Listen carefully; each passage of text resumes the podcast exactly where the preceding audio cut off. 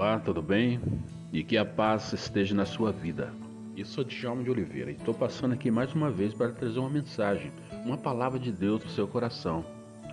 E aqui no livro de Romanos, capítulo 13, no verso 10, vai falar de algo muito importante sobre o amor. Mas antes de eu ler, eu quero fazer um convite para você. Hoje, sexta-feira, nós estaremos ao vivo no YouTube, também no Facebook. Então, o meu convite é que você participe comigo, tá bom? Venha participar comigo, porque hoje nós temos uma programação muito boa, tá bom? Compartilhe com seu amigo também para que eles possam participar com a gente. E olha só, aqui em Romanos capítulo 13, verso 10 diz assim: O amor não pratica o mal contra o próximo. Portanto, o amor é um cumprimento da lei. Olha só que interessante, o amor de Deus é o primeiro mandamento estabelecido. Amar ao próximo é o segundo. E é muito mais fácil nós amar a Deus, que nós não vemos, do que amar o nosso próximo com o qual nós convivemos. Mas Deus nos pede isso, que nós amemos as pessoas em geral.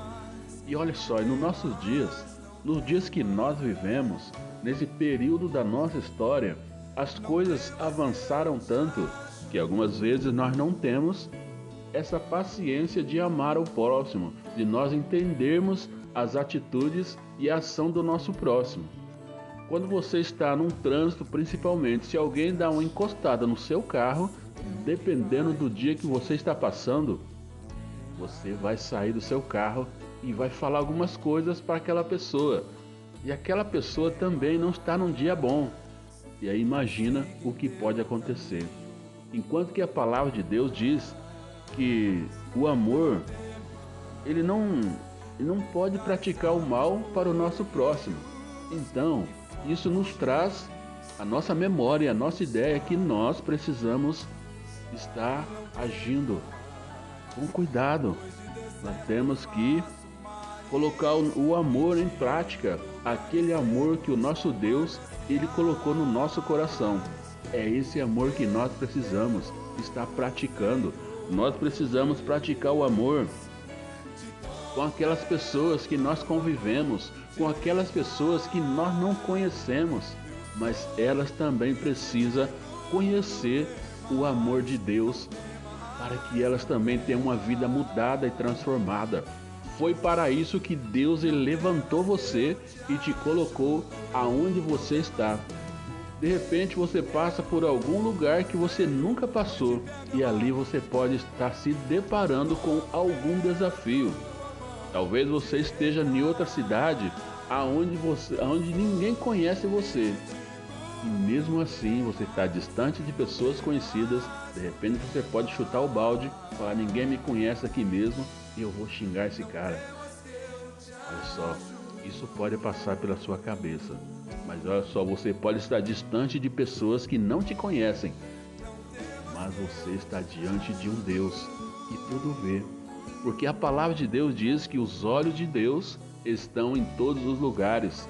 Então, cuidado, meu querido, cuidado com aquilo que você tem pensado, cuidado com as suas atitudes. Se você acha que você está escondendo algo, você pode esconder dos homens até um período, mas olha só, você não pode esconder da presença de Deus. E foi isso que aconteceu no princípio de todas as coisas. Adão, ele achou que poderia esconder de Deus, mas Deus estava vendo ele. Ele ficou com vergonha do, por conta do pecado dele e se escondeu. E algumas vezes nós, achamos, nós agimos dessa mesma forma. Nós achamos que Deus ele não está vendo e você começa a agir segundo a sua vontade. Cuidado, meu querido. Preste atenção na sua vida. Preste atenção naquilo que Deus colocou na sua mão. Ele quer que você pratique o amor com as pessoas, para que mais pessoas também venham praticar o amor com a gente e nós possamos viver em paz, uma qualidade de vida. É isso que Deus queria falar para você, uma palavra objetiva e bem direta para você. Eu tenho certeza que você já viveu alguma situação assim.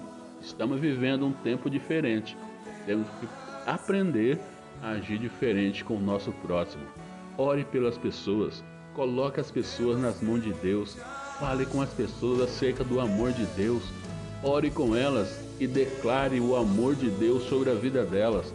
Com certeza, Deus vai mudar e transformar a vida e a história dessa pessoa. Deus te abençoe e que a paz esteja na sua vida. João de Oliveira, abençoando pessoas.